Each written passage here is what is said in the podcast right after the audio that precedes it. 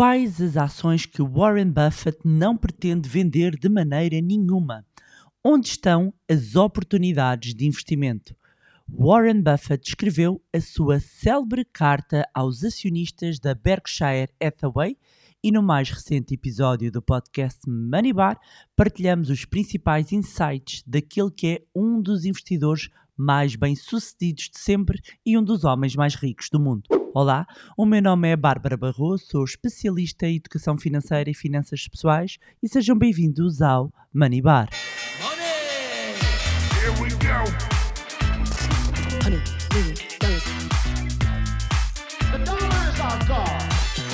Olá, meus amigos, como é que vocês estão? Espero que estejam todos bem e de boa saúde.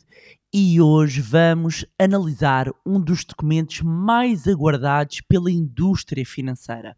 A carta que Warren Buffett escreve todos os anos aos acionistas do conglomerado que lidera, a Berkshire Hathaway, e que hum, esta carta é uma verdadeira aula de mercados, de economia comportamental e traz sempre, sempre vários insights, vários ensinamentos sobre uh, investimentos. E é uma carta que eu também leio todos os anos, há já vários anos.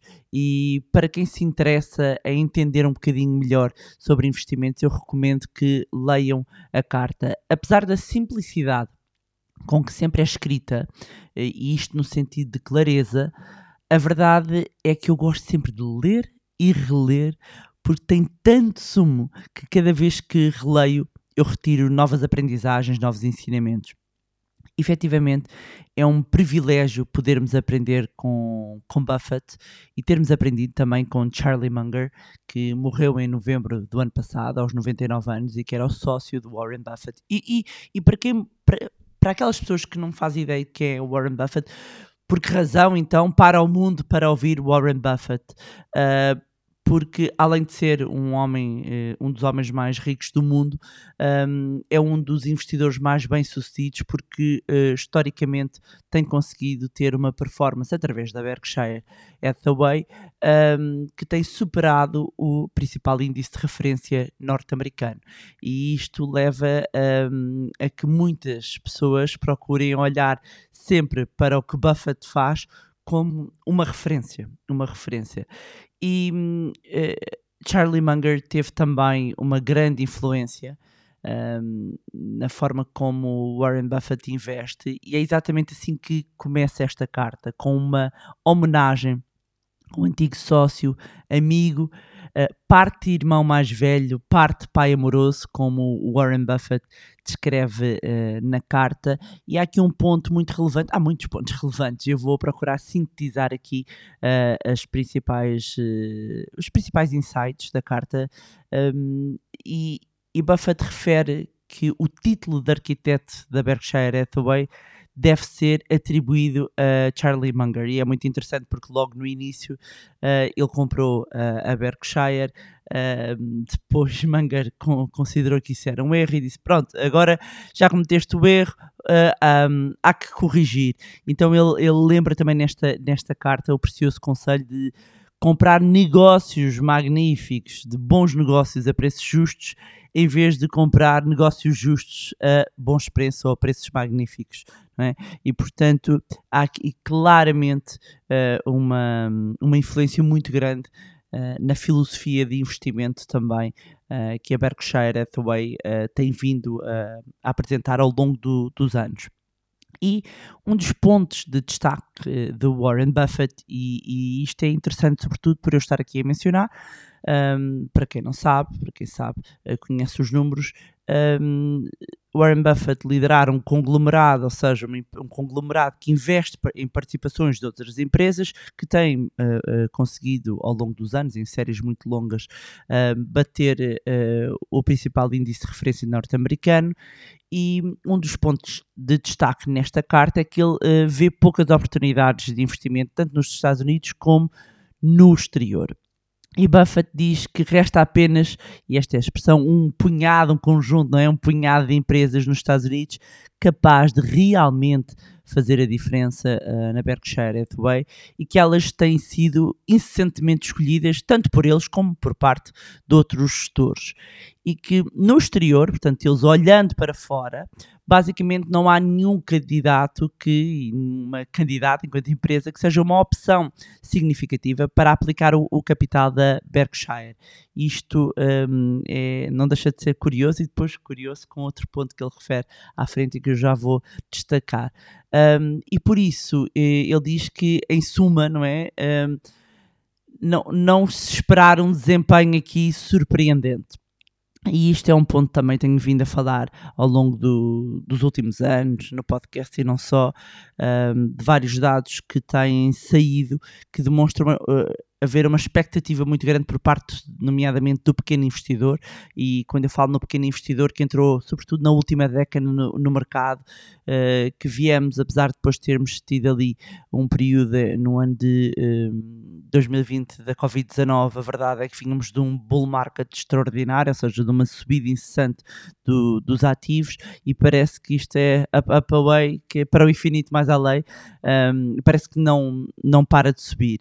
Quando olhamos para a Berkshire Hathaway, que terminou o ano 2023 literalmente sentada numa pilha de dinheiro aqui, com caixa recorde no valor de 168 mil milhões de dólares. E uh, aqui o motivo, uh, basicamente, é continuam sentados neste dinheiro perante a escassez de oportunidades de aquisições uh, relevantes. No entanto, o Warren Buffett sempre teve esta, esta postura também de uh, paciência, não é? de paciência, de aguardar pelos momentos de entrada ou aguardar pelas oportunidades. E diz na carta que a Berkshire deverá ter um desempenho um pouco melhor do que a média das empresas uh, americanas e, ehm, mais importante, deverá também operar com um risco materialmente menor de perda permanente de capital. E qualquer coisa além de um pouco melhor, porém é uma ilusão e, e, é interessante porque esta aspiração modesta não é o caso, ele refere na casa de Bertie, uh, a irmã. E há muitas referências uh, uh, à irmã também nesta carta. a referência que ela investiu na Berkshire, investiu tudo na Berkshire, e ele fala muito da irmã que aos 46, aos 46 anos decidiu colocar todas as suas poupanças em alguns fundos de investimento e ações da Berkshire e não voltou a mexer nelas. Portanto, é o chamado buy and hold, e fica ali sossegadinha. E diz uh, Buffett, e passo a citar, nesse período ela ficou muito rica, mesmo depois de realizar grandes ações filantrópicas. E aqui pense uh, uh, em, em nove dígitos. Ora, a Berkshire, uh, o conglomerado, fechou o exercício 2023 com lucros de 96 mil milhões de dólares, mais 6,7% uh, do que no ano anterior, e os lucros operacionais, este sim o indicador preferido de Buffett, um, os lucros operacionais aumentaram de 12,3% para 37,4 mil milhões. Um, as ações uh, também tiveram aqui um, uma valorização acima de 15% em 2023, contra, neste caso, 24% do índice. Aqui ficaram abaixo, um, mas só neste, ano, só neste ano, 2023, um, a Berkshire uh, gastou 9,2 mil milhões de dólares na recompra de ações próprias, uh, acabando por puxar pelo seu próprio uh, valor. Em termos de uh, títulos preferidos, Warren Buffett foi claro, muito claro nesta carta. O investidor disse que vai manter intocadas uh, neste ano as posições uh, que detém na American Express, na Amex, e na Coca-Cola, empresa, empresas que considera, e passo a citar, negócios maravilhosos. Então, o oráculo de Omaha, como também é conhecido, outra forma uh, porque Buffett é conhecido, é o oráculo de Omaha, que é a terra de Warren Buffett, destacou ainda dois investimentos que aumentou em 2023 e que pretende manter por tempo indeterminado. E são as participações na Occidental Petroleum e em uh, cinco empresas japonesas.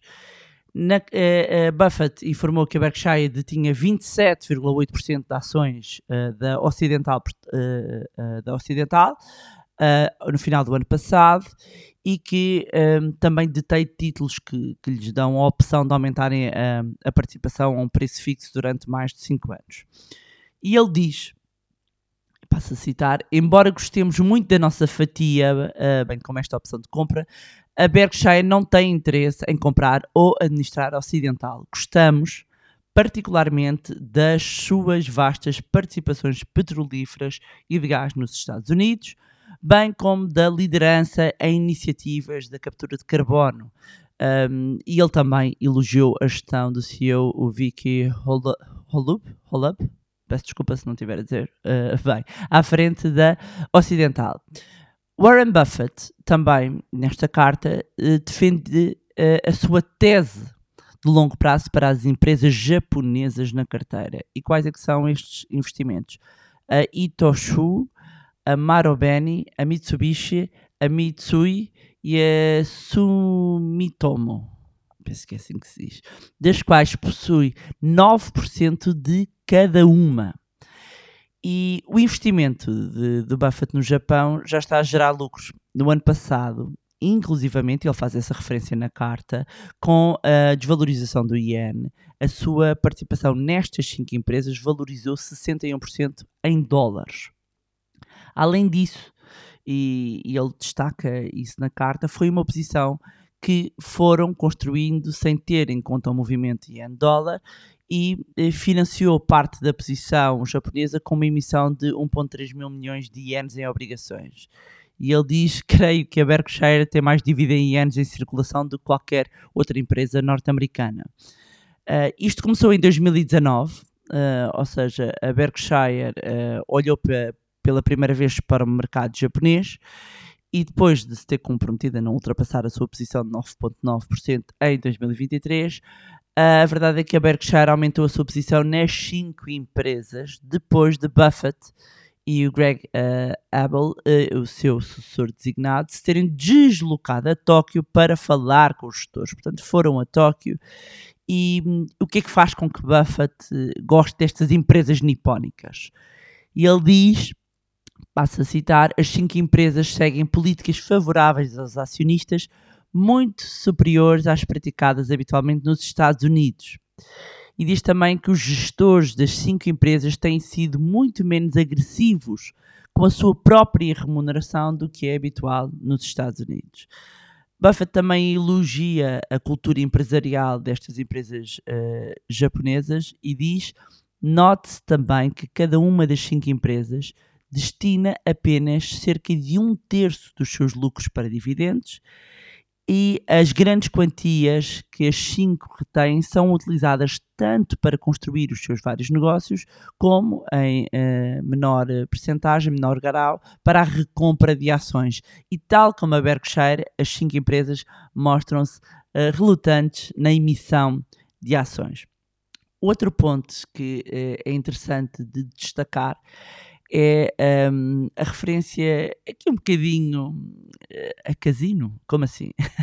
Ora, na carta deixa também, como é habitual, conselhos sempre aos investidores e alerta que os mercados apresentam agora um comportamento que mais se assemelham aos casinos.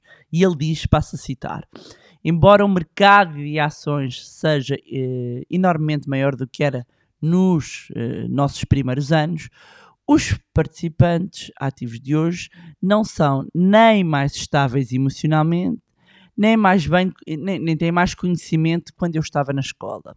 Seja quais forem as razões, os mercados apresentam agora um comportamento muito mais semelhante ao dos casinos do que quando eu era jovem. O casino agora reside em muitas casas diariamente. Uh, uh, tenta os seus ocupantes, ou seja, a falar aqui um bocadinho uma vez mais, da diferença que é investir e que é jogar na bolsa. E não deixa de ser interessante que Buffett destaque aqui as finanças comportamentais. Aliás, o comportamento de investidor é algo que insisto há muitos anos e que os nossos próprios alunos do curso Zero à Liberdade Financeira sabem que trabalhamos muito. Um, aliás, só aqui a jeito de atalho, ainda há dias quando encontrei alguns alunos de edições anteriores e que estavam a partilhar comigo as suas metas, os seus feitos, todos diziam, Bárbara, o módulo 1 em que trabalhamos a a mentalidade de investidor foi um divisor de águas. E efetivamente, eh, quando nós começamos a construir uma mentalidade de investidor, muda, em vez de ser uma, uma mentalidade de jogador. E, e é muito importante que entendamos que investe-se na bolsa. Um, a bolsa é um ponto de encontro onde há transferência de capital e de recursos de quem necessita, uh, de quem tem excedente para quem necessita, e uh, não se olhar uh, para um casino, não é? Para o jogar. Uh, e também aqui, e, e, eu, tal como Warren Buffett, também eh, sou uma investidora de longo prazo, olhar para o longo prazo em vez de buscar uh, ganhos de curto prazo, uh, que dificilmente são mantidos de forma consistente e que vários estudos assim o demonstram, um, é o que pode fazer diferença na construção de património. E na carta salienta, e passo a citar, uma regra de investimento na Berkshire que não mudou nem vai mudar nunca arriscar uma perda total de capital. E, e este é muito interessante e, e Buffett acredita que a Berkshire uh, consegue ultrapassar um desastre financeiro de uma magnitude maior do que até aqui foi experienciada, porque não, não tem a ver com o, o, o ter a bola de cristal, tem a ver com o estar preparado. E, e eu também eh, gosto muito de, de normalmente falar com, com os meus alunos e perguntar-lhes e dizer-lhes: ninguém pode dizer o que é que vai acontecer amanhã nos mercados, na bolsa, na economia. A questão é: estamos preparados ou não? E podemos estar melhor uh, preparados ou não. E efetivamente, para mim, aqui a literacia financeira assume um papel fundamental, porque quanto mais conhecimento nós temos, melhores ferramentas, melhores capacidades um, ehm, e, e, mais apetrechados estamos com conhecimento para tomarmos melhores decisões uh, relativamente à nossa vida financeira. E a carta termina fazendo um convite aos acionistas para se juntarem assim em maio na Assembleia Geral da, da Berkshire, que desta vez sem o seu sócio e amigo Charlie Munger, mas com outros três gestores que têm responsabilidade na direção do conglomerado, entre eles o Greg, que na carta Buffett diz estar pronto para ser CEO da Berkshire já uh, amanhã. Aguardamos então por essa Assembleia Geral e por mais ensinamentos uh, deste uh, grande investidor e que continue a ser uma referência nos mercados financeiros. E, um, de grosso modo, estes foram os principais insights que, que, podemos destacar da carta do Warren Buffett. Claro que há coisas muito mais finas, muito mais detalhes Uh, mas para isso estaria aqui a ler praticamente a carta toda e quem tiver interesse em entrar mais em detalhe pode então uh, ler a carta. Mas atenção, não são esperadas grandes oportunidades de investimento. Há aqui ações um, que o Warren Buffett mantém foco no longo prazo um, e, acima de tudo, uh, que seja importante um, preservarmos o nosso capital, entendermos o que é que estamos a fazer e uh, para os nossos ouvintes do magnífico podcast Money Bar, dar-vos também um, ehm, aqui os parabéns por estarem a ouvir este podcast, porque claramente uh, este também é um ponto nesta construção da vossa literacia financeira.